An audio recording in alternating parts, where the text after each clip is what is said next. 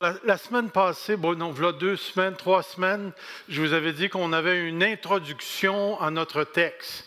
Ce que je ne vous avais pas dit, c'est que l'introduction n'est pas encore finie. On va être encore un petit peu dans l'introduction parce qu'on est en train de mettre les morceaux en place pour découvrir une des très grandes, très, très grandes vérités de la parole de Dieu qui a rapport à notre identité en tant qu'enfant de Dieu, en tant qu'Église ici. Alors, nous avons dit euh, euh, que notre identité s'inscrit à l'intérieur de la réponse aux questions fondamentales de l'existence. Et vous vous rappelez qu'on avait parlé des quatre, quatre mots très importants et qui nous permettent de situer non seulement euh, notre foi, mais de situer aussi ce que les autres personnes, les autres propositions nous présentent. Alors, je commence avec cette affirmation en disant, c'est pourquoi nous croyons qu'il existe un lien étroit entre la vérité et notre identité. Prenez le temps d'assimiler cette phrase. Est-ce que vous croyez qu'il y a effectivement un lien entre l'identité et la vérité? Un lien entre la vérité et l'identité. Nous croyons que la vérité n'est pas subjective. Est-ce que vous comprenez le mot subjectif? Le mot subjectif, ça veut dire moi. C'est moi en tant que personne qui détermine la vérité. Et laissez-moi vous dire que nous vivons présentement dans une culture où c'est exactement ce qui se passe. Chaque individu détermine ce qui est vrai pour lui. Où elle n'est pas purement idéale, c'est-à-dire que la vérité, ce n'est pas juste une affaire d'idées, ou ce n'est pas relatif à la culture. Parce que vous savez que nous vivons dans une culture que les, euh, les, philosophes appellent postmoderne. Puis une des choses qui caractérise la culture postmoderne, c'est le relativisme. Et le relativisme dit ceci, la vérité est associée à la culture et à la langue. Alors vous formez une culture et à l'intérieur de votre culture, vous déclarez dans votre bulle à vous ce qu'est la vérité. Ce qu'est la vérité. Et c'est comme ça pour toutes les cultures. Le seul problème, c'est que lorsqu'ils font une affirmation comme ça, ils se tirent dans le pied, parce que pour dire qu'il n'existe pas de, vérité fondamentale et relative, il faut que le gars soit dans sa bulle. Alors comment est-ce qu'il peut savoir ce qui se passe dans ma bulle? Alors, l'idée ici que nous voulons transmettre, c'est ce concept que l'identité et la vérité sont très associés ensemble. Très, très, très. Nous affirmons que la vérité, elle est objective et qu'elle est structurante. Parce que Dieu est la vérité et que tout l'univers visible et invisible a été créé, ordonné, structuré par la vérité qui est en Dieu. Vous croyez ça? Vous croyez réellement ceci? Que Dieu a structuré tout l'univers en raison et par sa vérité. Et c'est très important que nous réalisions qu'une une des dimensions de la vérité, c'est de structurer, de structurer les choses. J'ai fait un petit, petit dessin ici pour dire que Dieu a créé l'univers. Vous êtes tous d'accord? Que Dieu a créé l'univers dans sa structure physique et matérielle. Et si vous me regardez, vous allez voir qu'il a fait du beau stock dans sa structure matérielle et physique. Une autre chose, Dieu a créé l'univers dans sa structure morale. Morale. Le croyez-vous? Rappelez-vous à la création. Dieu a tiré l'homme de quoi? De la terre. De cette manière, l'homme a été structuré pour la terre. Qu'est-ce qu'on va avoir à la fin? Une terre renouvelée, avec des corps physiques et matériels renouvelés. Êtes-vous d'accord avec ça? Vous imaginez, vous allez avoir une sorte de corps rempli de fumée et terreux, puis quand on va faire, vous allez vous déplacer? Dieu a créé la matière. Et la matière, elle est très importante pour Dieu parce qu'il en a fait gros. Ça, je peux vous le dire. Vous avez juste à regarder tout ce qu'il y a dans le ciel. Et la troisième ou la quatrième chose, c'est Dieu a créé l'univers dans sa structure spirituelle. Spirituelle. Dieu n'a pas simplement créé la matière. Dieu n'a pas simplement créé le corps de l'homme. Dieu a créé les anges. Dieu a créé notre âme. Dieu a créé l'être humain dans un rapport tout à fait particulier avec Dieu, parce que Dieu rencontrait l'homme dans le jardin d'Éden. Et là, on se rend compte que Dieu avait un rapport avec l'homme et que l'homme avait été créé pour cette relation avec Dieu. Avec Dieu.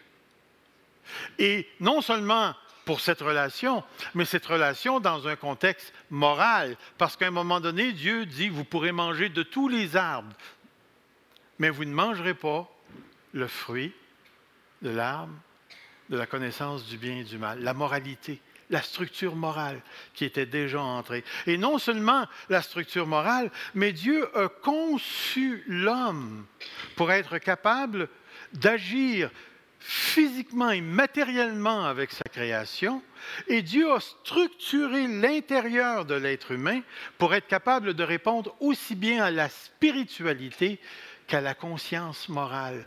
Et Dieu a tout structuré ça. Regardez la petite phrase en rouge. Dieu a créé toutes les relations structurantes, visibles et invisibles.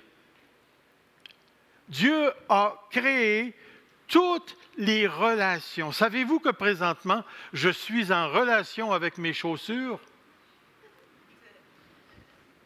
Yeah. Je suis en relation avec la neige, je suis en relation avec mon corps, je suis en relation avec ce qui est autour de moi, je suis en relation, mais en même temps, je suis en relation morale avec mon épouse, avec mes enfants, je suis en relation morale avec le gouvernement, je suis en relation morale avec les autorités policières, avec euh, le maire de Shefford, je suis en relation morale avec Dieu. Mais en même temps, je suis aussi une création, je fais partie de l'univers. J'ai une partie qui est très, très, très matérielle, touchable, visible. Et tout cela fonctionne à l'intérieur de relations que Dieu a établies. Et toutes ces relations-là, toutes ces connexions entre les choses ont été voulues, établies par un Dieu qui a tout mis en relation tout mis en relation. Et c'est important pour nous de réaliser ceci. Juste pour vous donner un exemple. Est-ce que Dieu a voulu le mariage? Est-ce que Dieu a voulu le mariage? Si Dieu a voulu le mariage, ça veut dire que cette relation homme-femme a été structurée moralement, physiquement, spirituellement pour faire émerger la bénédiction qui s'y rattache. Ça veut dire que tout ce qui est fait en dehors du mariage est en dehors de la de la ça commence par S la structure que Dieu nous a donnée. C'est pourquoi je vous le dis à vous qui vous fréquentez. Restez dans la structure de Dieu. Pas de sexe avant le mariage. Restez fidèles parce que vous allez faire émerger la bénédiction de Dieu si vous restez à l'intérieur de la structure de Dieu. Mari et femme, comprenez votre relation. Aimez-vous. Faites ce que Dieu vous demande dans votre relation. Parce que Dieu l'a structuré pour faire émerger la bénédiction. Et je vous le dis à vous, parents, prenez soin de vos enfants, éduquez-les. J'ai justement vécu une expérience dernièrement à la maison. D'ailleurs, c'était euh, vendredi, je pense. Euh, mon fils est arrivé de ses vacances chez nous et puis sa femme se berçait, puis elle a accroché le petit sur le côté avec la chaise berceuse. Puis le petit, on l'a vu tout de suite, il s'est fait vraiment mal, mais dans son mal, il s'est mis en colère.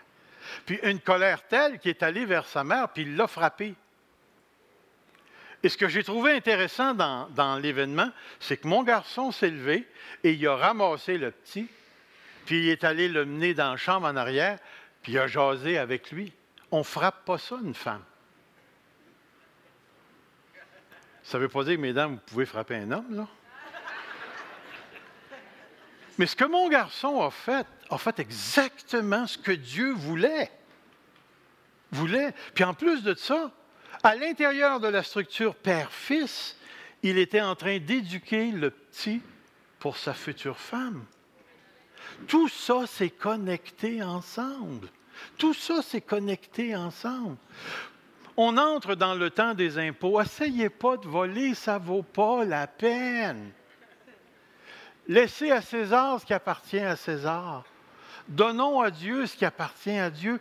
Dieu a structuré l'univers de sorte que toutes les structures que Dieu a établies et toutes les relations qui s'engendrent à partir de ces, structures font émerger la bénédiction. Font émerger la bénédiction. D'où l'importance de réaliser Dieu a tout créé les relations structurantes de l'univers visible et invisible et il a créé l'être humain à l'intérieur des structures structurantes et relationnelles. Sais-tu que tu existes à l'intérieur de tout ce réseau de relations? C'est tellement important que tu saisisses cette vérité-là. Tu as j'ai été, nous avons été créés à l'intérieur de tout ce réseau de relations. Lorsque tu vas me parler de l'identité, de quoi vas-tu me parler? Vas-tu me parler de toi? De l'image que tu as à tes propres yeux? De quoi vas-tu me parler lorsque tu parles de l'identité? De l'identité. C'est pourquoi ce n'est pas la culture, euh, ni ce que disent les autres, ou encore ce que je me dis à moi-même, qui est le fondement de mon identité. Comprenez bien ce que je suis en train de dire. Le mot fondement, il est très important. Ce n'est pas mon père et ma mère qui est le fondement de mon identité c'est Dieu, sa parole, son esprit, qui a défini, décidé, défini l'essence de ce que je suis. Mais lorsque Dieu m'a défini, comprenez, comprenez, saisissez ça ici. Est-ce que le Père participe au développement de l'identité de l'enfant? Vous êtes bien mieux de dire oui. Est-ce que la mère participe? Définitivement. Mon frère Alain, qui m'a donné une claque quand j'avais 4 ans, est-ce qu'il participe à mon identité? Puis mon frère José, qu'on envoyait voler des bonbons dans le magasin de mon père, est-ce qu'il fait partie de mon identité? Puis je vais aller plus loin que ça. Le chien berger allemand que mon père a acheté qui m'a mordu dans la cuisse, est-ce qu'il fait partie de mon identité? La maison où j'ai resté, est-ce qu'elle a eu une influence sur mon identité? Les vitres cassées qu'on a cassées, OK, que j'ai cassées chez mon oncle Édouard, puis que mon oncle Édouard a couru après moi, puis quand il m'a pogné, il m'a jeté d'un Trudeau, puis quand il est arrivé à la maison, il a fait une crise de cœur, et que ses filles sont sorties dehors pour me donner à voler. Je courais très vite dans ce temps-là. Est-ce que ces événements-là font partie de mon identité? Lorsque vous commencez à réfléchir à la question de l'identité, vous vous rendez compte que Dieu ne nous a pas créés d'une manière, là, dans un petit pot et tout ça. Puis là, après ça, il a dit, hum, toi, tu, vas aller là-bas. Puis toi, tu vas aller là-bas. Puis elle, elle va... Dieu nous a créés dans un réseau de relations qui constitue ce que je suis et ce que nous sommes ce que nous sommes. Et c'est important pour nous de saisir parce que tout à l'heure, on va parler de l'Église, qui est tout un réseau de relations qui participent à ce que je suis et dont je participe à ce que les autres sont ici.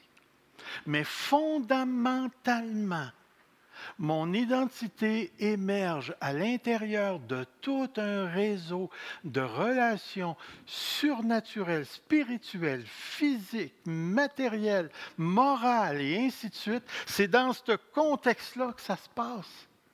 C'est dans ce contexte-là que ça se passe. Puis regardez ce qu'on vit aujourd'hui. On veut faire disparaître le masculin et le féminin.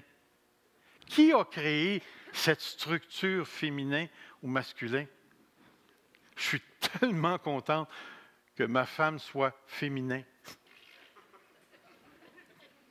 Je perdrais une grande bénédiction. Grande, grande bénédiction. C'est tellement important pour nous de saisir. Puis une chose que j'aimerais rajouter, c'est ceci.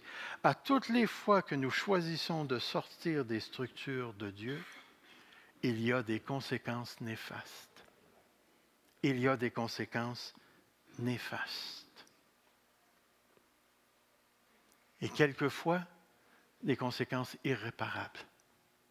Irréparables. Voyez-vous, lorsque nous louons notre grand Dieu, nous louons un être qui dépasse la compréhension de tout ce qui existe. Et ce Dieu-là a choisi de se révéler à l'intérieur d'un monde qu'il a lui-même créé, qu'il a lui-même pensé, qu'il a lui-même déterminé, dans lequel il a établi des lois appelons ça des lois naturelles, pour que la science puisse la découvrir. Si on peut dire des normes spirituelles pour que nous, les chrétiens, on puisse comprendre le sens de la vie et que les êtres humains soient sauvés. Dieu nous a créés à l'intérieur de structures très importantes. Quelle est donc l'affirmation de Dieu sur moi, sur nous? On va le voir tout à l'heure. Mais il existe une autre dimension à l'idée de l'identité. Et cette dimension-là, à ma connaissance, je n'ai jamais entendu parler. Alors faites attention, peut-être que j'apporte une fausse doctrine. Ça m'étonnerait parce que j'ai des versets bibliques. Oui, mais les faux docteurs en ont aussi. Ah, OK. Alors vous jugerez si je suis aux côtés de la plaque ou pas. Il y a certains textes dans les Écritures qui vont nous dire quelque chose de très, très, très important sur, sur nous. Sur nous. Regardez ce texte. Bien-aimés, nous sommes enfants de Dieu. Êtes-vous d'accord avec ça? Est-ce que c'est votre identité?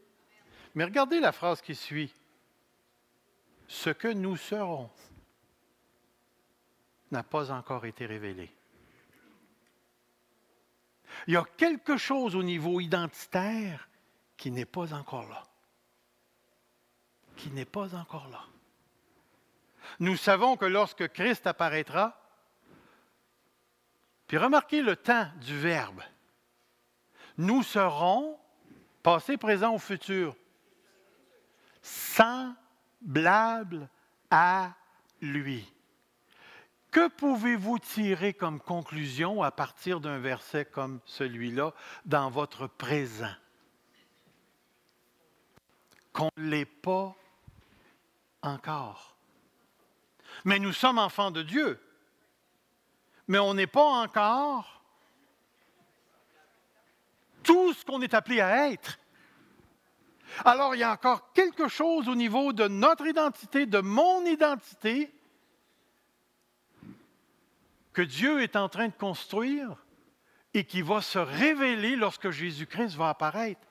Parce que le jour où Christ va apparaître, il y a quelque chose qui n'est pas, qui sera à ce moment-là.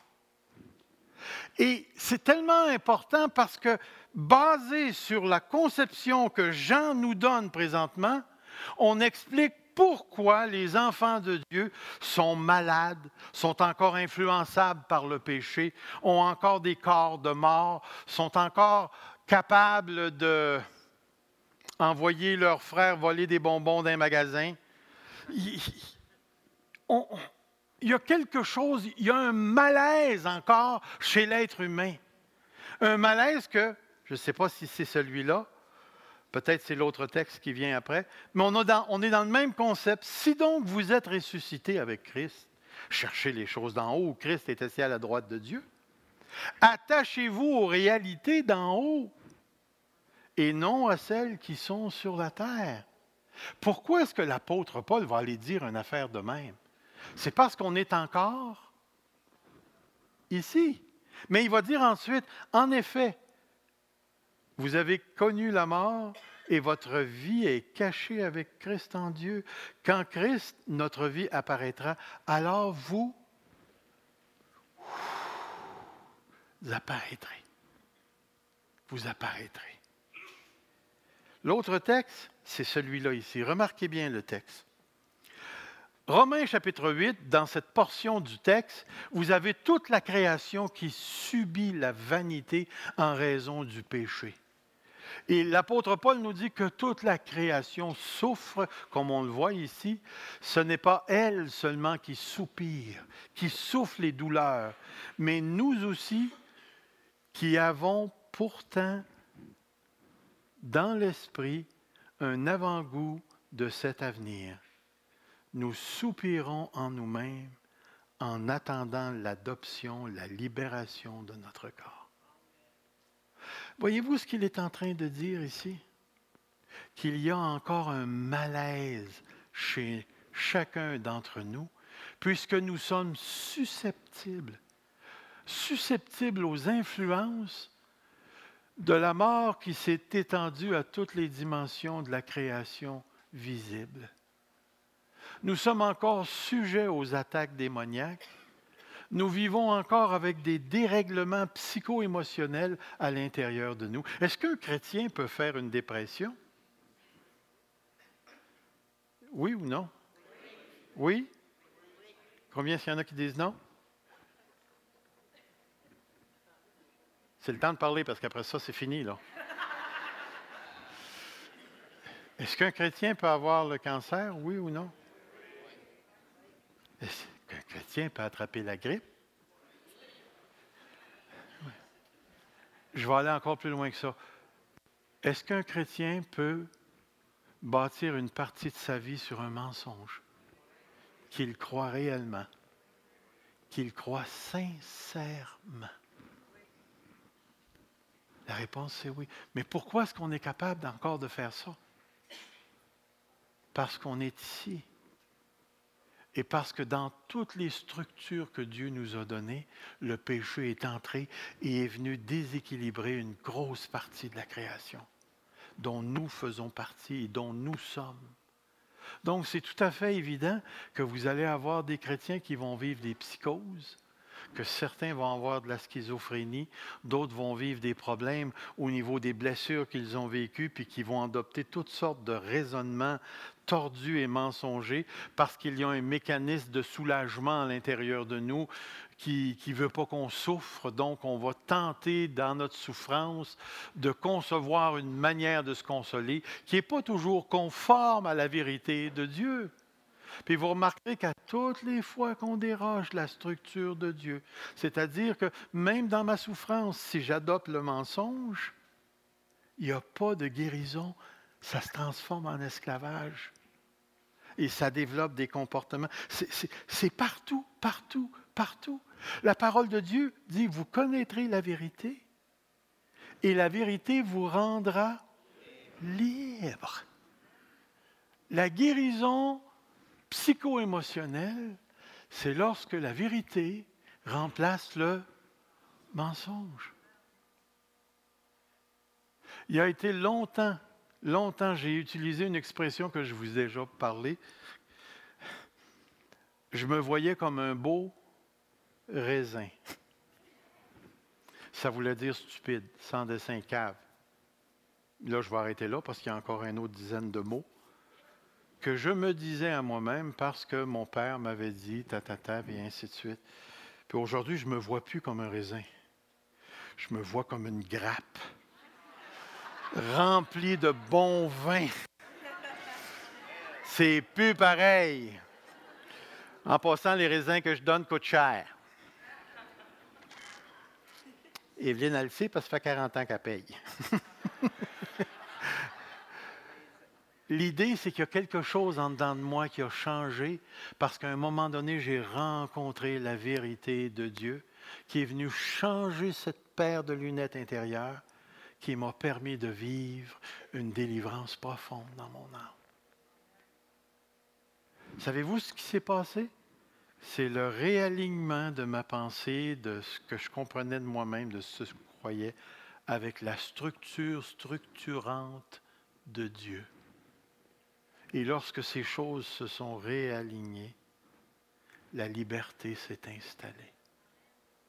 Regardez dans votre conversion, qu'est-ce qui s'est passé à l'intérieur de vous lorsque Jésus est entré dans votre vie?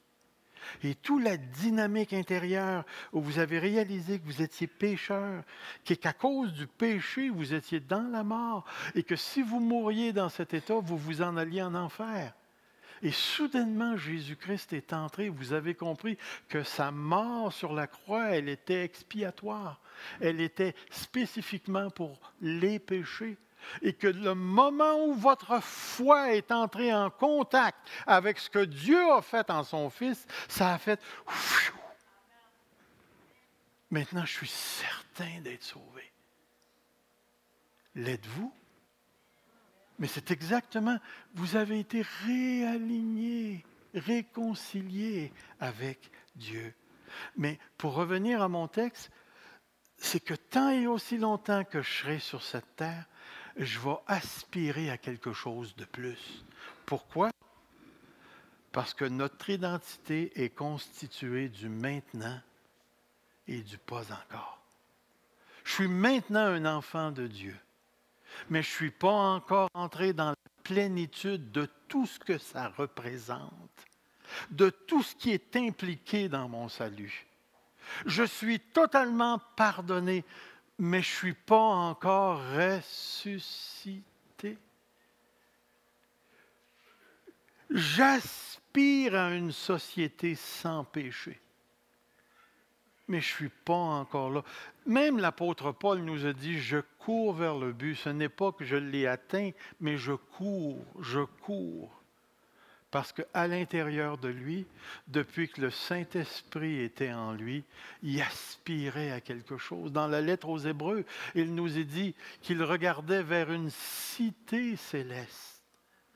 Et lorsque nous avons été saisis par Dieu, que nous avons été saisis par le Saint-Esprit, il y a quelque chose en dedans. C'est comme si j'étais tourné vers ça, puis là, tout d'un coup, ça s'est tourné de l'autre côté. Puis là, je le sais, je le sais que je m'en vais dans la bonne direction. Mais il y a quelque chose en moi qui me dit, tu n'es pas encore là. Et ça devient important pour moi. Pourquoi parler de l'incomplétude de notre identité?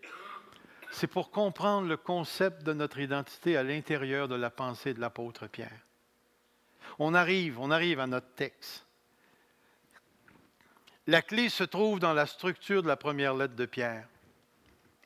Dans les douze premiers versets, l'apôtre Pierre parle de la bénédiction qui nous attend, de la bénédiction de la régénération que nous avons encore reçue.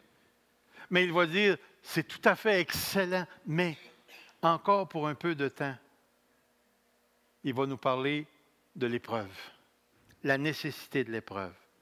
Et lorsqu'on sort de ces versets-là, il va nous parler d'une manière de marcher en raison du salut que nous avons reçu. Le salut que Dieu nous a donné nous a réalignés sur la dimension morale que Dieu veut. Et en raison de ce que Dieu nous a révélé, dans son salut et par sa parole, nous sommes appelés à marcher dans le contexte de ce que Dieu nous dit au milieu d'un monde pervers qui s'est détourné de Dieu. Au verset 4 à 10, c'est ceux-là qu'on veut regarder ici. 4 à 10, l'apôtre Paul nous introduit au fondement de notre identité. Il s'est passé quelque chose avec nous quand Jésus-Christ est entré dans notre vie. Il y a eu des connexions qui n'existaient pas, qui se sont faites. On est devenu quelque chose qu'on n'était pas. Nous sommes ce que nous n'étions pas.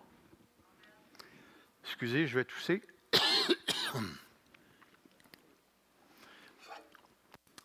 Mais le reste de la lettre, et c'est ça qui devient intéressant. Le reste de la lettre,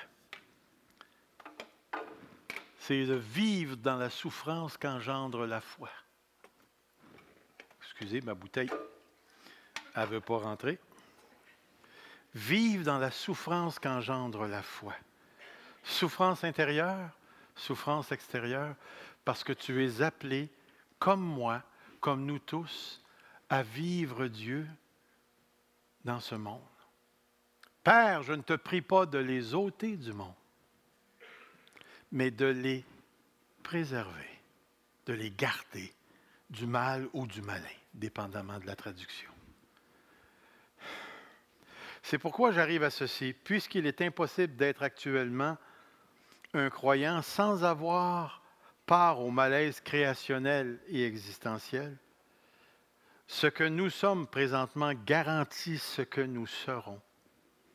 Et ce que nous serons nous permet d'affronter la souffrance présente en raison de ce que nous sommes. En raison de ce que nous sommes. Frères et sœurs, les quatre mots qu'on a donnés nous permettent de voir où on se situe et comment notre identité fait partie de la compréhension fondamentale de l'être humain. Lorsque je réponds à la question Qui suis-je? Qui suis-je Je suis en train de donner dans un certain sens ma paire de lunettes. Qui suis-je? Qui suis-je moi Et là, je peux répondre d'une manière générale. Je suis une création de Dieu. Et je pense que vous n'auriez pas de problème avec ça. Mais lorsque tu te rapproches du centre, qui suis-je, moi, Serge Pinard? Je suis obligé de constater que Serge Pinard existe dans un réseau de relations qui le constitue, qui le fait. Et comprenez bien ce que je vais dire maintenant, qui le fait devenir, qui le fait émerger de plus en plus en raison du Dieu qui s'implique dans ma vie à travers toutes les personnes, toutes les choses qui sont autour de moi.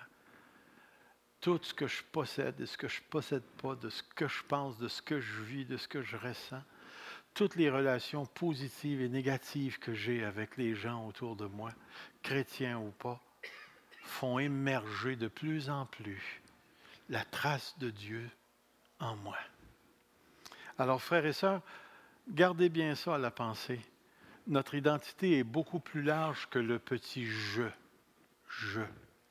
Le je n'a du sens que s'il y a un tu. Je suis toujours dans un je-tu. Une relation avec l'autre. Avec l'autre. Et l'autre, ça l'inclut Dieu.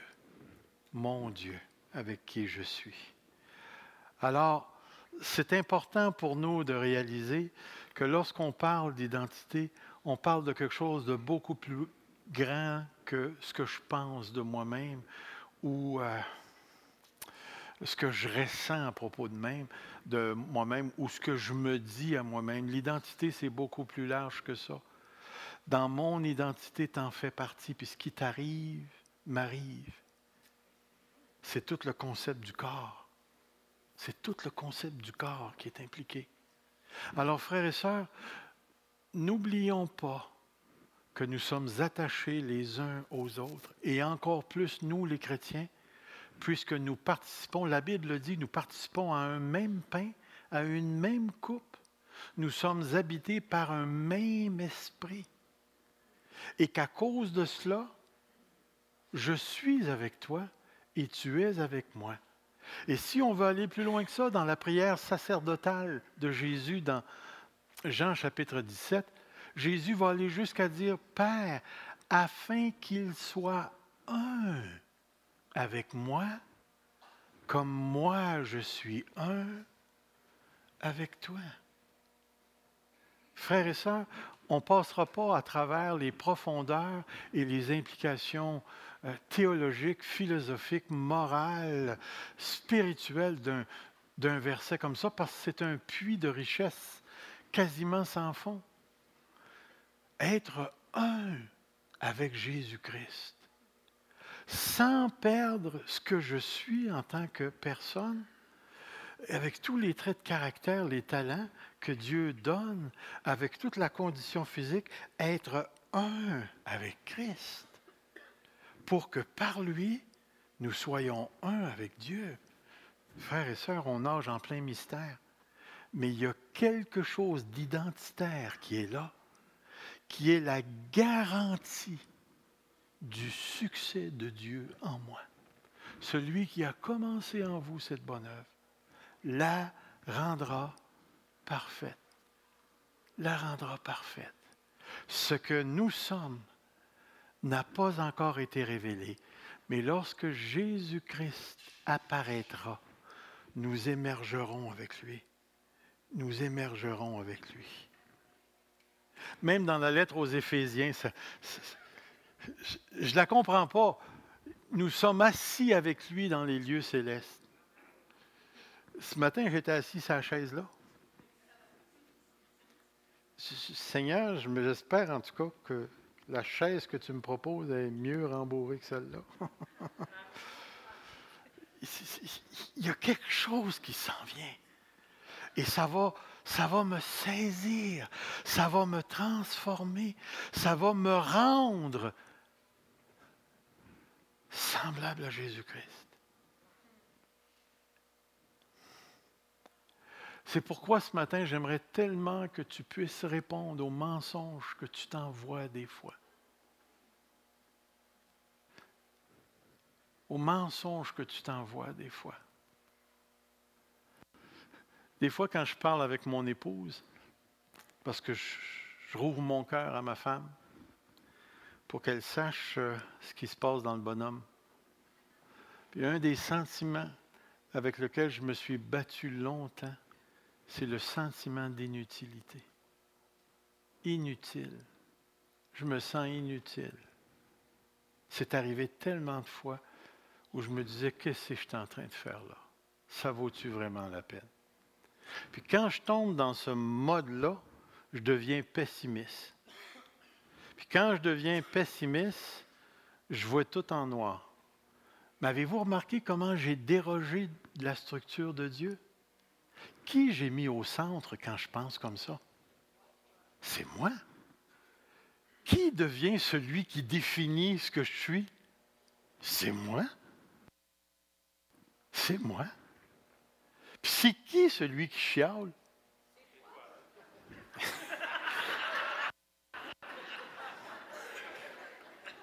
ouais. Là, je suis bouché, là.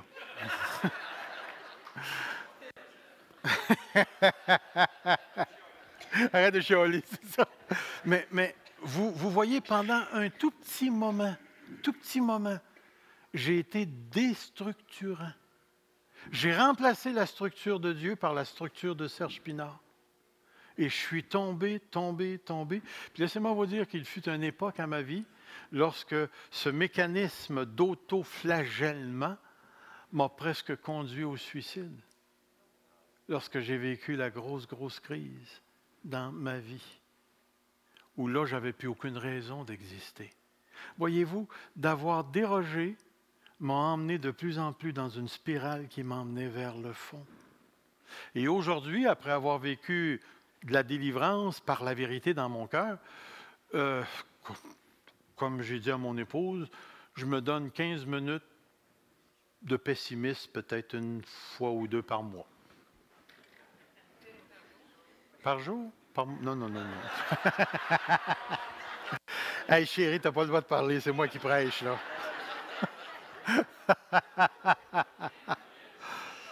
Puis savez-vous une autre chose? J'ai identifié des mois où je suis plus susceptible au pessimisme. Ouais, ouais. Ça commence à ma fête. Parce que là, je suis rendu dans la soixantaine. Mais, vous voyez l'idée? Il y a encore quelque chose qui n'est pas là. Puis cette chose qui n'est pas là fait en sorte que si je ne fais pas attention, je peux tourner en rond vers une spirale vers le bas. Et c'est pourquoi je vous dis, prenez garde aux mensonges qui sont encore susceptibles de nous définir parce qu'on les laisse faire. Il nous faut répondre par la vérité. Je ne suis pas inutile. Ça a pris du temps, hein? Mais vous voyez l'idée? Puis, cassez-vous pas la tête. Je ne suis pas le seul. Je ne suis pas le seul. Il y a des frères et des sœurs ici qui souffrent de solitude. Il y a des frères qui ont même abandonné l'Église parce qu'ils se sont jugés pas importants parce qu'il n'y a personne qui les appelle. Puis il y a des gens qui font de la projection vers l'extérieur. L'Église ne fait rien pour moi. Pourquoi j'irai là? C'est juste une gang qui se rencontre le dimanche matin. C'est une religion du dimanche matin. On est retourné au catholicisme. Il y en a même une qui me dit Moi, les shows que vous faites le dimanche matin, là, c'est pas spirituel. Pourquoi tu dis ça? C'est parce qu'à l'intérieur, tu es en train de te laisser mordre. Tu ne vois pas Dieu à travers tes frères et tes sœurs? Tu ne vois pas les liens qui nous unit ensemble?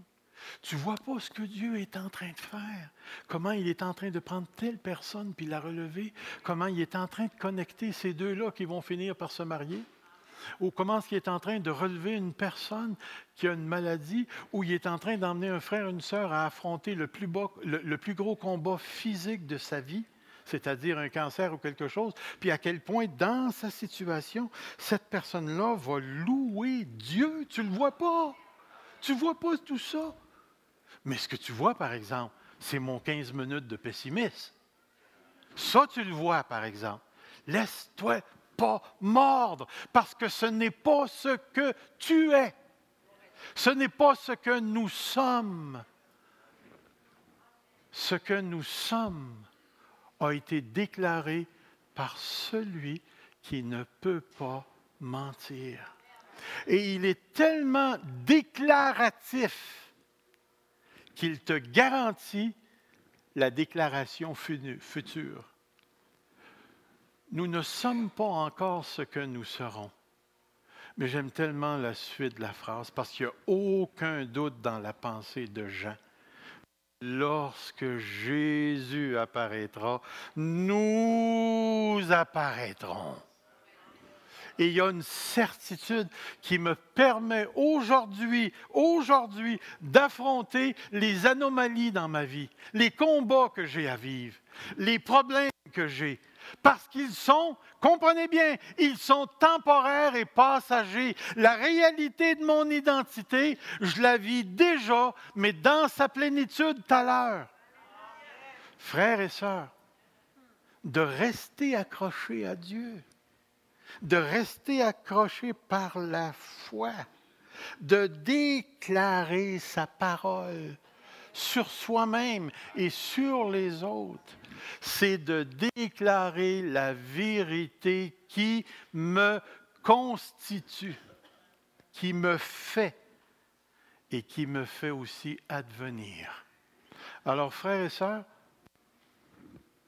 on arrive à un point très important très, très, très important. Dieu a déclaré que nous sommes enfants de Dieu. Avec toutes les implications de ce terme, de cette expression. Parce que lorsque je prononce la phrase, nous sommes des enfants de Dieu, comprenez, je n'ai pas le choix. Dieu nous a structurés comme ça. Je suis obligé de prendre des mots pour le dire. Mais ne nous arrêtons pas aux mots parce que derrière derrière les mots, il y a une réalité tout à fait réelle et extraordinaire. Dieu m'a reçu, m'a déclaré un de ses enfants. Et peu importe tout ce que je vis, parce que lui a déclaré ça, je le suis. Et tu l'es. Et nous le sommes.